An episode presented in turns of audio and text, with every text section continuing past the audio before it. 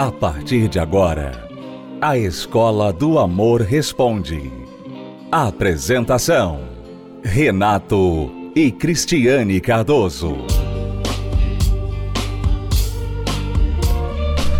Olá, alunos, bem-vindos à Escola do Amor Responde, confrontando os mitos e a desinformação nos relacionamentos. Onde casais e solteiros aprendem um amor inteligente. E o amor inteligente não é só entre marido e mulher, para você que é solteiro, como achar uma pessoa, como conduzir o namoro, mas também para o relacionamento pais e filhos. E Cristiane e eu falamos recentemente na nossa palestra, no nosso momento para pais e filhos, aos domingos, nove e meia da manhã, aqui no Templo de Salomão, exatamente sobre este tema. E eu gostaria que você que é mãe, você que é pai, prestasse bastante atenção nesta palestra para pais e filhos. Acompanhe. Nós gostaríamos de falar com vocês, pais, sobre a importância de ser uma frente unida diante dos seus filhos. Uma frente só, unida diante dos seus filhos. O quão importante é isso, vocês não têm ideia. Talvez vocês tenham, se tiveram na infância, pais que eram uma frente unida, ou não. Se você teve pais que eram unidos na disciplina, na criação dos filhos, vocês sabem que não tinha para onde correr, né? Você não podia usar o pai contra a mãe ou a mãe contra o pai, porque se você corria para o pai, o pai falava: fala com a sua mãe.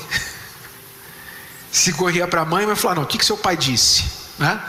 Os dois estavam fechados um com o outro e não havia desautorização, não havia discórdia entre eles sobre você. Então, aquilo deixava as coisas bem claras para os filhos. Mas por outro lado, quando os pais estão em desacordo com respeito à criação dos filhos, ah, os filhos aproveitam. E isso gera uma grande instabilidade dentro de casa, porque o filho vai ver qual é o pai que está sendo mais duro e vai jogar o outro contra ele. E aí a coisa fica realmente sem rumo dentro de casa e começa, pode até começar a ter problemas no casamento, entre o casal, por causa de filho. Some-se a isso aqueles casos de filho de relacionamento anterior, aí então, como diz o outro, vixe. Porque os filhos do relacionamento anterior, o cônjuge que tem filhos de um outro relacionamento, vai ficar sempre entre agradar o cônjuge atual e os filhos do outro relacionamento. E vai ficar numa tremenda, um tremendo malabarismo. Se ele pende um pouquinho mais para cá, os filhos reclamam, ele sente culpado que não está dando atenção para os filhos. Se ele vai um pouquinho mais para os filhos, o cônjuge reclama: olha, você está dando muita atenção para os seus filhos. É uma situação realmente complicada. Então, a primeira coisa que o casal tem que entender com respeito a filhos, seja de outros relacionamentos ou do mesmo, é que os filhos precisam olhar para vocês e ver que vocês são um só, vocês estão unidos. Mesmo que vocês tenham diferenças no modo de disciplinar, mesmo que vocês tenham pontos de vista diferentes, que é a coisa mais natural que existe, é você ter um que é mais rígido, rigoroso, e o outro que é mais flexível. É a coisa mais natural que existe. Como vocês têm diferenças em outras áreas da vida, provavelmente vocês também têm pensamentos diferentes com respeito à disciplina dos filhos. Um é durão, acha que o filho, para ganhar cinco reais, tem que ir lá lavar a louça. Vai lavar a louça que eu te dou cinco reais. O outro diz assim: Não, meu filho, toma aqui cem reais. Coitado do menino, eu não tive, eu quero dar para ele, eu dou do meu dinheiro. É ou não é? Eu não tive quando era criança. Eu, Vem cá, meu filho. Teu pai não dá, teu pai é pão duro, mas eu dou para você. Toma aqui. Aí, o que, que você acha que o filho vai fazer numa situação dessas? É. vai ter a preferência dele, né? Com certeza. Mas é importante também vocês se unirem para ter essa, essa pessoa forte, né? esse casal forte diante dos filhos, também é em relação a, a seus objetivos para eles. Né? Vocês unirem, porque assim, as diferenças são óbvias, todo mundo tem, o Renato é um jeito, eu sou outra, outro jeito, mas nós temos que pensar no filho. O que, que ele precisa? Porque eu posso pensar muito bem assim, ah, eu acho, eu gostaria, eu fui tratada assim pela minha mãe, então eu, na minha infância foi assim e eu acho assim. E o Renato vem com as razões dele e a gente nunca chega a um acordo. Mas por quê? Porque está se pensando em você.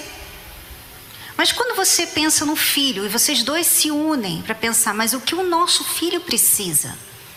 O que, que o nosso filho precisa da gente? Ele precisa dos 100 reais ou dos 5 reais? Vamos lá, vamos avaliar o nosso filho. Ele é uma criança ou um jovem que não trabalha, não quer não ajuda em nada, só reclama da vida. Então isso quer dizer que amanhã nosso filho pode ter um problema sério quando ele não tiver a gente. Ele não vai saber como trabalhar para conquistar as coisas. Então, o meu jeito é dar os 100 reais. O seu jeito é fazer ele trabalhar por cinco reais. Realmente, avaliando a situação do nosso filho e como ele é, você tem razão. Talvez seja melhor. Quer dizer, a gente tem que unir, se unir e chegar a um acordo a respeito do filho.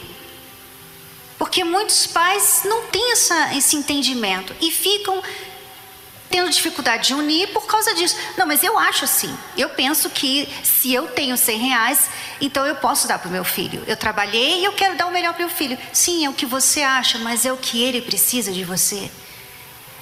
Vai ajudar o seu filho? Porque a nossa maior, o nosso maior objetivo como pai, como mãe, é educar. Educar. Não é dar o que a gente não teve para ele. Não é isso. E se meus pais pensassem ah, eu vou dar para a Cristiane o que a gente nunca teve, eu não ia estar aqui hoje. Eu não ia estar aqui hoje. Então eles não pensaram assim, ah, o que a gente não tem, a minha filha tem que ter tudo, todo direito de, daquilo que. Não, eles nunca pensaram, nunca fizeram isso. Eles deram para a gente o que a gente precisava para manter a nossa fé, para estar com Jesus, para ser salvos para servir a Deus. Então eles deram para a gente o que a gente precisava. Então eles pensaram na gente. E os pais, eles têm que se unir nisso. Vamos pensar no nosso filho. Não importa como foi a minha infância e a sua infância. Você aprendeu na dificuldade, eu aprendi na facilidade, tá? Mas e o nosso filho? O que, que ele precisa da gente? É uma outra situação, é uma outra geração, Há outras questões aqui. Nós temos aí redes sociais, nós temos aí tudo na escola diferente da nossa época. Eles ouvem tudo tudo diferente, não tem nada a ver, não tem nada a ver. Então eu não posso pegar uma coisa que aconteceu lá na minha infância e achar que vai funcionar hoje. Não é mais a mesma coisa. Eu nunca tive celular na minha infância, nem na minha juventude. Eu tive celular quando eu era adulta, já casada, com filho. Como é que eu posso chegar e, e usar uma coisa que aconteceu na minha época, hoje, e, e, ficar ali, sabe, insistindo? E nisso, muitos pais erram, porque eles não chegam a acordo e a criança sofre. Porque ela, ela olha para os pais, eles não estão de acordo, e, claro, ela vai sempre dar valor, ouvidos ao que é mais fácil para ela, né? o que ela vai ganhar mais e não o que vai fazê-la, o que vai educá-la. E a coisa mais natural que tem é o pai e a mãe querer criar o filho do jeito que ele ou ela foi criada. Coisa mais natural. Nós fazíamos isso, eu fazia isso com, com o Felipe, dava duro nele, porque eu fui criado de uma forma dura. Ela, ah, vem cá, meu filho e tal. Né? Meu amor, eu não ouvia o meu amor, vem cá, meu amor, quando era criança. ela, ela é meu amor para lá, meu amor para cá. Então, o erro é você querer criar o filho que você tem, reproduzindo o que aconteceu com você quando você era criança. Só que o seu filho não é você, é seu filho, pode ter saído de você, mas não é você. Às vezes você já se perguntou assim: nem acredito que isso saiu de mim. Qual pai ou mãe que não se perguntou isso já, né? Não acredito que você saiu de mim, você é tão diferente tal. Pois é, é diferente, realmente, pode ter saído de você, mas é diferente. Então, se é muito parecido, ótimo, que maravilha. Deus abençoe. Que raiva de você. Brincadeira. Mas normalmente é diferente. Tem uma coisa que você, poxa, não sei de onde ele tirou isso. Quando é criancinha, até ainda vai lá, mas chega a adolescência, você às vezes olha para o seu filho e você se pergunta: quem é essa pessoa? Eu, eu não conheço mais meu filho, porque virou outra pessoa. Então, o primeiro passo Primeiro passo, nós não estamos aqui querendo dizer para você que nós temos a fórmula mágica de criar filhos, não. Ninguém tem, tá? Filho é desafio, muito, especialmente nos dias de hoje, mais do que nunca. Quando nasce um filho, nasce um pai ou uma mãe também, né? Porque você não sabe, nunca foi pai ou mãe. Mas nós sabemos que algumas coisas funcionam e outras não. E uma delas é: vocês têm que ser uma frente unida. Vocês têm que, longe dos filhos, vocês têm que sentar e combinar o que nós vamos fazer a respeito do nosso filho. Como nós vamos lidar com esse comportamento dele. Vocês têm que ter o acordo. Antes, combinem antes. E aí lá na frente, vocês já estão uma frente unida, unificada. Não tem divergência. Ainda que, digamos, eu estou chamando a atenção do filho e ela ache que eu estou passando da conta, ela não deve chegar, entrar na frente e falar: não, não faz isso, não fala com ele desse jeito. Não deve. Ela tem que chegar depois e falar: olha, acho que você passou da conta. Eu queria que você não fosse tão duro assim. Veja se isso funcionou. Quer dizer, converse depois. E não na frente da criança. Ajuste as diferenças longe da criança.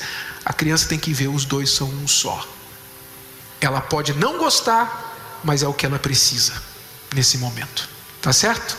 Entenda, nenhum é melhor que o outro. O mais rigoroso não é melhor do que o que é mais flexível é questão de combinar. Se vocês dois são diferentes, melhor ainda, porque vocês podem combinar. E ter horas que um vai ter do seu jeito, o outro vai ter do outro jeito. Tá certo?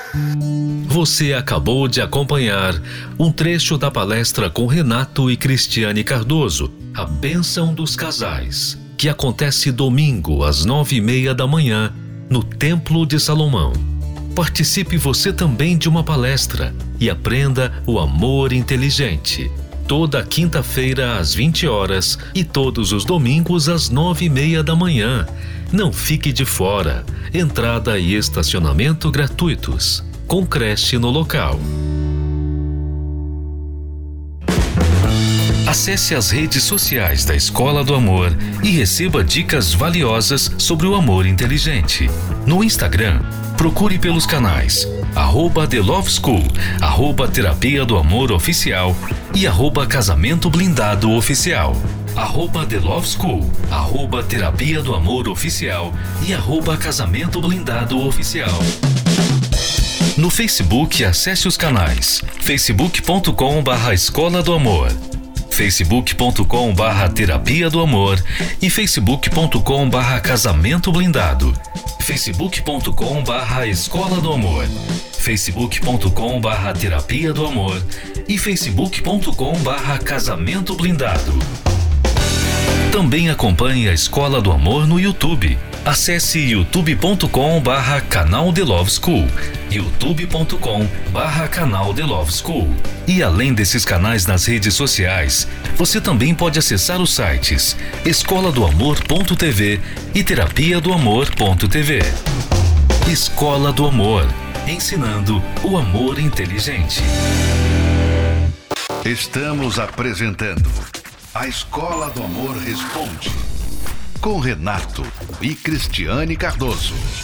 Lembrando você que acompanhou aí a nossa palestra para pais e filhos, que aos domingos, às nove e meia da manhã, aqui no Templo de Salomão, Cristiano e eu estamos falando aos pais e filhos, dando a oportunidade para que este relacionamento melhore, que é um dos mais desafiadores hoje em dia, né, Cristiano? É, muitos pais têm sofrido, até mesmo no relacionamento a dois, por causa dos filhos. Então é importante você aprender a lidar com os problemas, com os filhos, principalmente hoje nessas famílias mistas, né? Uhum. Que nós temos aí filhos de outros relacionamentos, para que você não só invista na sua vida amorosa, mas também na sua vida familiar. E especialmente este domingo, domingo agora, dia 14, do 14 ao 21 de fevereiro, nós faremos um propósito especial pela família, um propósito de oração mesmo, porque há coisas que só se resolvem com oração. E você que está interessado em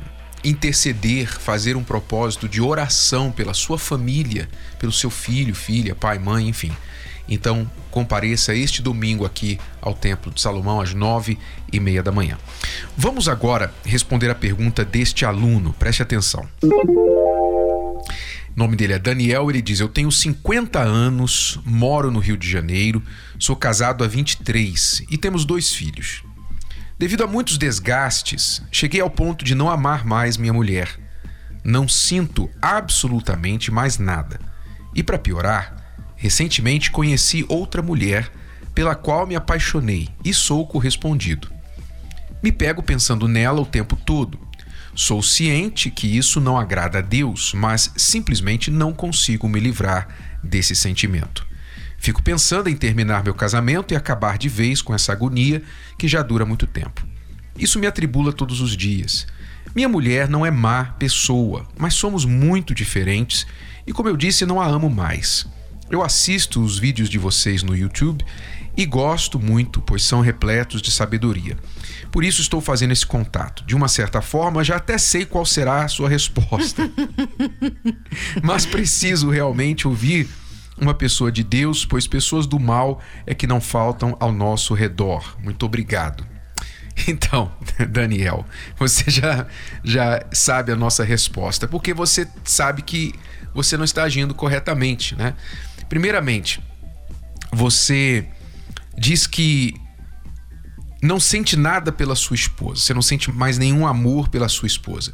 Normalmente, na nossa experiência, quando alguém fala isso, é porque a pessoa deixou acumular muitos problemas, mágoas, ressentimentos em cima do amor que ainda existe. Porque você não casou com ela sem amor, você não teve dois filhos com ela sem amor. Mas com certeza muitas coisas aconteceram nesse relacionamento que nunca foram resolvidas, nunca foram perdoadas, superadas e ainda estão aí dentro de você criando uma crosta enorme, uma muralha altíssima que separa os corações de vocês, separa os dois corações. E por isso ele acha que não há mais amor, mas na verdade o amor está debaixo dessa pilha de ressentimentos que está aí por cima do amor deles. E quando muitas pessoas não resolvem esses sentimentos, esses ressentimentos, né? Esses, esses problemas do dia a dia da vida dois, quando a pessoa não resolve, fica deixando para lá. Deixa para lá porque vai passar. Vou esquecer, vamos olhar para frente e tal. Você fica assim, o que, que acontece? Você fica nessa vida aqui do Daniel porque depois de 23 anos, ele diz: Eu não amo mais. Então, o que, que você tem que fazer, Daniel? Onde você errou? Você errou em não resolver todas as questões que estavam aí debaixo do tapete do seu relacionamento. Então, você tem que voltar lá atrás. Onde foi que a gente deixou de ser um casal feliz, de se amar. Onde foi? Ah, quando você começou a trabalhar e não me dava atenção, e, ah, e, e você também fez isso e tal. Então, chegar a conclusões uhum. de onde eles se perderam, para então falar, ok, então vamos mudar, vamos fazer diferente. Né? É assim que você vai tirando essas sujeiras de cima do amor. É resolver o que está mal resolvido aí dentro. Por exemplo, mágoas, coisas não perdoadas impedem o amor. Você talvez ainda guarda memórias do que ela falou, do que ela fez. Você se desviou dela, você se voltou para outras coisas e pessoas, ou ela se voltou para outras coisas e pessoas, e é natural que quando a gente se desvia da pessoa amada, o amor esfrie. Então, para reacender o amor, você tem que se voltar para sua esposa. Se voltar para sua esposa é voltar a notá-la, voltar a se importar com ela, ter interesse na vida dela, o que está acontecendo com ela. O que provavelmente está acontecendo é que vocês vivem como dois estranhos dentro de casa. Então é natural que não haja mais sentimento, porque vocês conduzem as vidas individualmente. Então, amor não é uma coisa automática, natural. É uma coisa que é cultivada quando a gente se volta para outra pessoa, se interessa nesta pessoa e cultiva esse interesse o amor volta, eu tenho certeza. Há muitas coisas entre vocês, não menos os dois filhos que vocês têm juntos, que podem dar suporte à volta desse amor. E outra coisa, você tem que cortar este relacionamento, porque você diz. Conjugal, né? é, você está traindo a sua esposa, na verdade. E também, quando você diz eu não consigo, na verdade, não é que você não consegue, você não quer. Mas se você quiser, você consegue e dizer, ah, mas eu e minha esposa somos muito diferentes, essa pessoa por quem você se apaixonou também é diferente de você. Não existe ninguém igual. Então, por esse caminho, você vai quebrar a cara novamente com essa outra pessoa também. Então, desperta para a ah, vida. E outra coisa, observação aqui, tá? Porque essa amante aí, é, você só vê assim alguns dias, uhum. né? Então você não vê ela descabelada, é, de mau humor, você não vê como se você vê a sua esposa, tá? Então tem outro lado dessa amante aí também. E debaixo de uma paixão, diga-se uhum. de passagem. Que quando a gente está apaixonado, a gente não vê mais nada a não ser a paixão. Então desperta para a vida, aluno, desperta para a vida, ok? Bom, é tudo por hoje. Voltamos amanhã neste horário, nesta emissora, com mais Escola do Amor Responde para você. Até lá, alunos. Tchau, tchau. Tchau. Qual é o principal alicerce capaz de trazer o sucesso à união de duas pessoas? É comum casais se preocuparem com uma cerimônia perfeita, a festa inesquecível, a lua de mel. Mas estes fatores não garantem uma união duradoura. E os números crescentes de divórcios provam isso. O mais importante para a união feliz de duas pessoas é, primeiramente, firmar votos de compromisso, honrar a palavra empenhada para com o outro. Se você se uniu a uma pessoa, vive uma união estável, mas nunca se casou e sempre quis oficializar a sua relação, a ocasião é única. Dia 3 de junho, às 18 horas. Celebração dos casamentos no Templo de Salomão. Programe-se. Informações acesse universal.org/casamentos. universal.org/casamentos.